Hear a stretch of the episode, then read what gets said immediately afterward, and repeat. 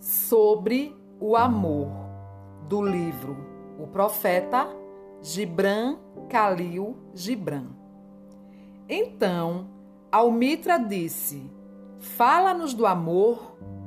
E ele ergueu a fronte e olhou para a multidão, e um silêncio caiu sobre todos. E com uma voz forte disse: Quando o amor vos chamar, seguiu.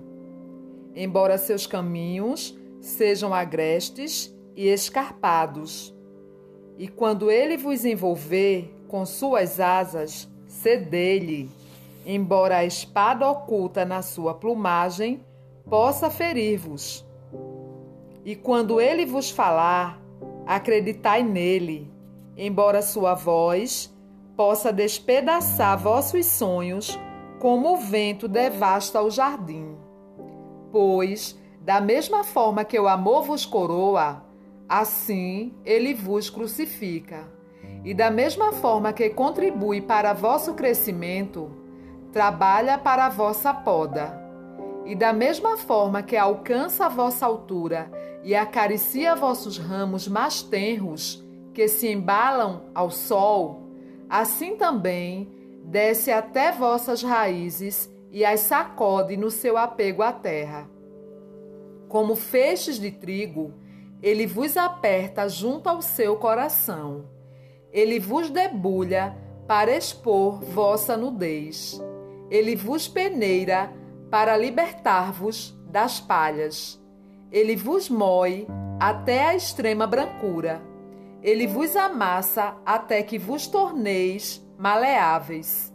Então, ele vos leva ao fogo sagrado e vos transforma no pão místico do banquete divino. Todas essas coisas o amor operará em vós, para que conheçais os segredos de vossos corações e, com esse conhecimento, vos convertais no pão místico do banquete divino. Todavia, se no vosso temor procurardes somente a paz do amor e o gozo do amor, então seria melhor para vós que cobrisseis vossa nudez e abandonasseis a eira do amor para entrar no mundo sem estações, onde rireis, mas não todos os vossos risos, e chorareis, mas não todas as vossas lágrimas. O amor nada dá senão de si próprio, e nada recebe senão de si próprio. O amor não possui, nem se deixa possuir, pois o amor basta-se a si mesmo quando um de vós ama, que não diga, Deus está no meu coração, mas que diga antes, eu estou no coração de Deus. E não imagineis que possais dirigir o curso do amor, pois o amor, se vos achar dignos, determinará ele próprio o vosso curso.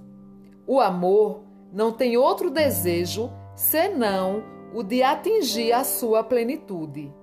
Se, contudo, amardes e precisardes ter desejos, sejam estes os vossos desejos, de vos diluirdes no amor e serdes como um riacho que canta sua melodia para a noite, de conhecerdes a dor de sentir ternura demasiada, de ficardes feridos por vossa própria compreensão do amor, e de sangrardes de boa vontade e com alegria, de acordardes na aurora com o coração alado e agradecerdes por um novo dia de amor, de descansardes ao meio-dia e meditardes sobre o êxtase do amor, de voltardes para casa à noite com gratidão e de